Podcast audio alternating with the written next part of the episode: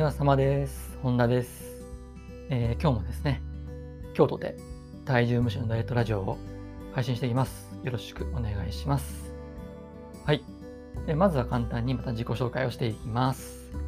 えー本田修平です。普段はオンラインでダイエットのね、コーチングをしたりとか、あとはダイエットの講座をオンラインで販売提供しています。はい。で、今回はですね、え加工食品があなたを太らせるという話をしていきますね。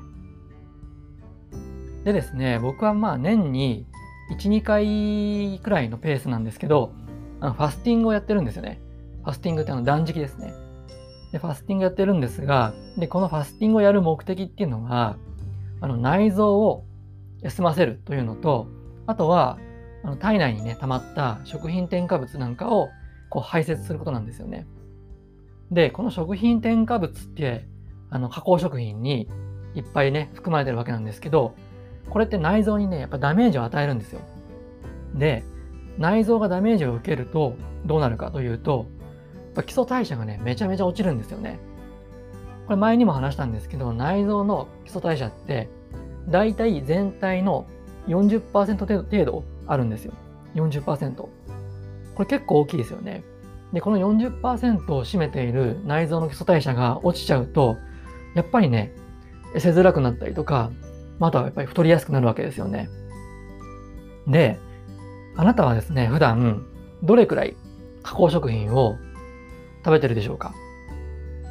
で、加工食品と言われてですね、まあ、思いつかない人もいるかもしれないので、ちょっと代表例を挙げていくと、えーパン、ハム、ベーコン、ジュース類、お菓子類、アイスクリーム、レトルト食品、インスタント食品、冷凍食品。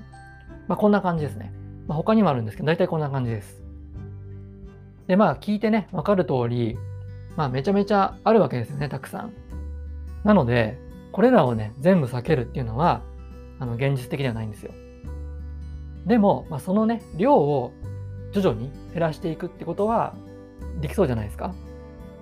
で、僕はもちろん加工食品って食べるんですけど、あの、アイスクリーム好きですし、冷凍パスタもね、買います。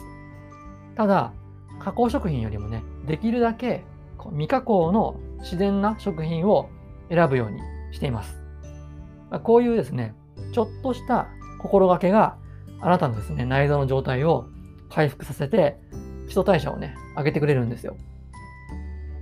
なのでね、あなたもですね、日頃のね、食事を振り返ってみて、加工食品をたくさん食べてるなら、まあ、少しずつ量をね、減らしてみてください。で割合としては、加工食品は全体の2割くらいですね。20%くらいまで減らしていくのがおすすめですね。で、まあ、糖質制限とかね、いろいろあるんですけど、まそういうのをやる前に、まずはですね、食品添加物を体内にこうできるだけね、取り入れないってことを優先すると、代謝がアップして、アップして、健康的にね、痩せられます。なんか今日、喉の調子が良くないですね。代謝がアップして、健康的に痩せられます。はい。ということでですね、えー僕はこれからお菓子のバカウケを食べます。えー全体のね、2割に抑えられるよう気をつけて食べたいと思います。はい。では今回の内容をまとめていきます。でまず1つ目は、えー加工食品に含まれる食品添加物が代謝を落とすということです。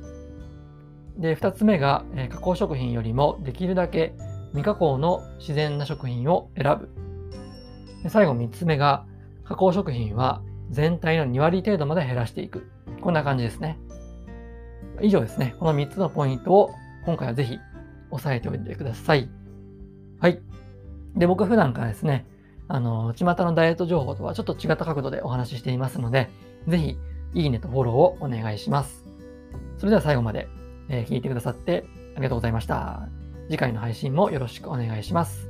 お疲れ様でした。